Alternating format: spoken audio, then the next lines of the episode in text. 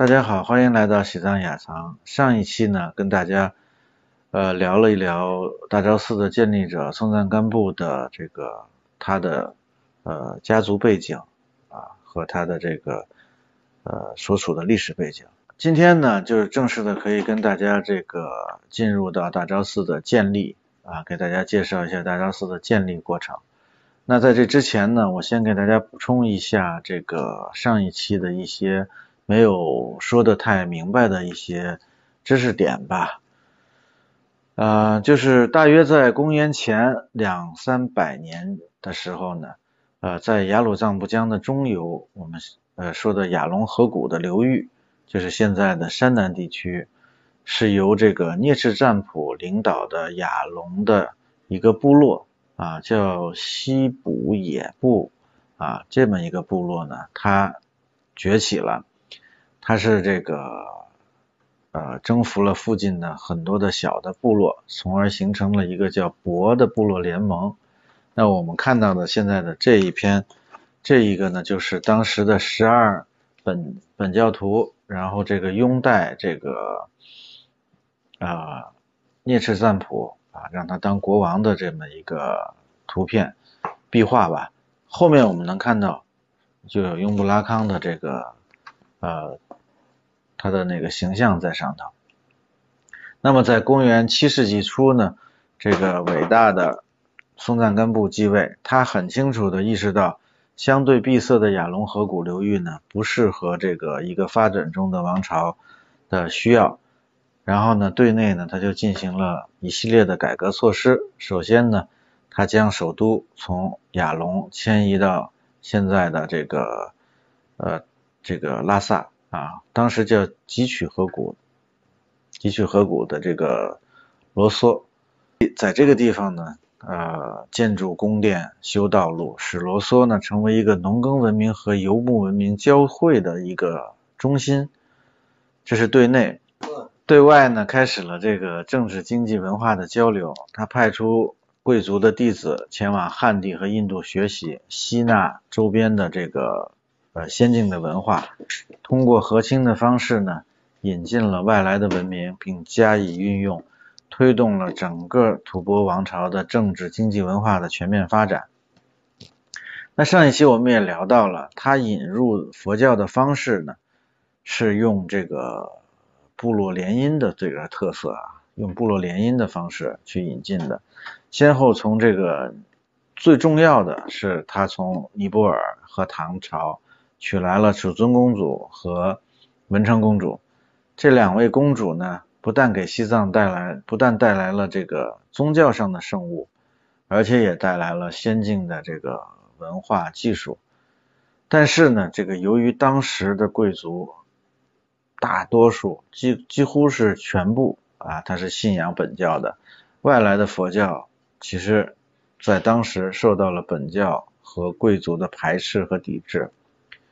那在这个过程中呢，实际上呢，就是说我们也能够看得到，有一些的大昭寺的这个建筑的传说呢，它充斥在这个大量的史料和民间传说中，相互印证的这些传说，实际上呢。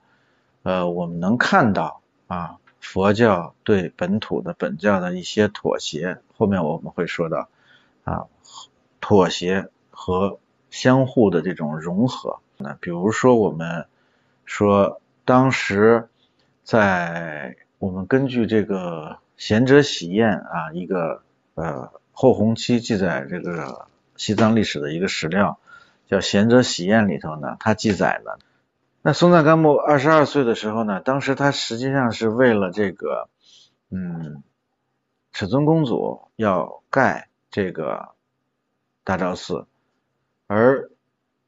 往往是白天盖好的所有建筑，晚上就被鬼神拆掉。一个呢是因为什么呢？一个是因为当时的这个拉萨地区啊，和现在我们看到的不一样。当时的拉萨地区，现在就是我们说的现在大昭寺、小昭寺这些地方呢，是大量的沼泽湿地，它其实并不适合这个盖建筑。而且我们看到大量的老照片，在现在的这个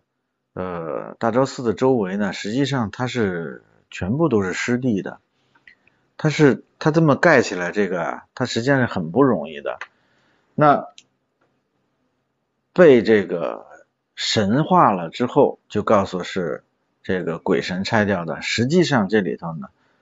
我们说呢，就是是信仰本教的这些贵族们，他从中作梗，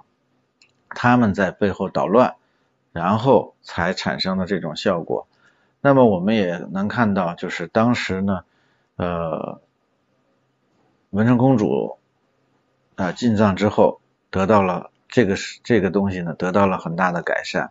对吧？通过文成公主的堪舆，就是她勘测这个地理形势，然后呢，将这个整个的西藏啊，我们在分享斯巴霍的时候，第五期的上。提到过知识分享点的时候，提到过十二镇结寺啊，十二镇魔或者叫十二镇魔寺。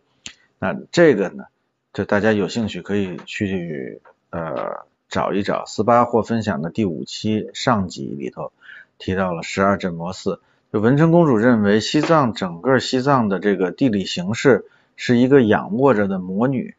啊，而大昭寺呢是魔女的心脏部分，所以她就。这个这个这个大昭寺是他给大昭寺是是文成公主给大昭寺选定的这个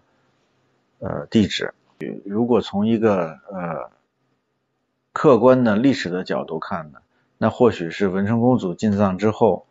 这个来自中原的技术和工匠使寻找盖大昭寺的这个地点呃筑基，就是打地基啊盖寺啊变得容易了。啊，根据，因为我们根据藏族的史料看呢，就是一千三百年前文成公主来到拉萨河谷的时候，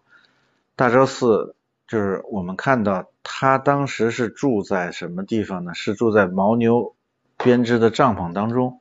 啊，然后包括随身携带来的十二岁这个觉沃佛、十二岁等身像，也只能放在柳树林当中，又围围满围起来。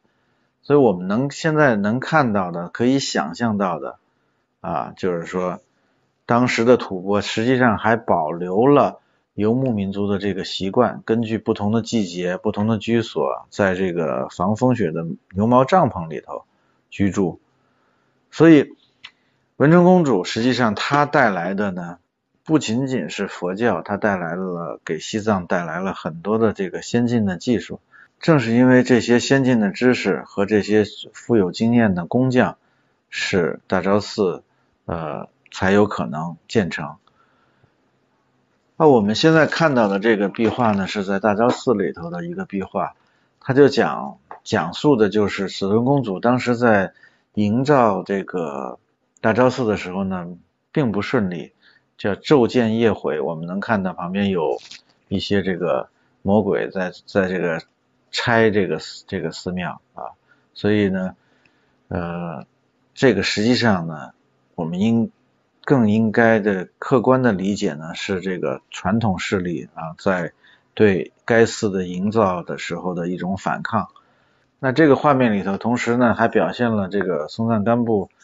呃，他选选址的时候呢，是在卧塘湖当中扔了一个戒指啊，这个戒指的中心就是盖起了一个呃。自己长出了一个天成的一个塔，那由这个塔开始奠基，呃，盖的大昭寺。嗯，现在在面对着觉沃佛的，就我们参观完觉沃佛，顺时针走上二楼的这个楼梯口，我们能看见一个将近一米高的一个类似水泥墩子一样的柱状物，柱状物上面有一个凹下去的一个凹槽。据说呢，现在把这个耳朵贴在凹槽上面，能听到大昭寺底下的这个呃这个还有还有水的声音，然后还能听到上面的这个有天鹅的叫声，但是我是从来没听到啊，我可能是比较愚笨吧。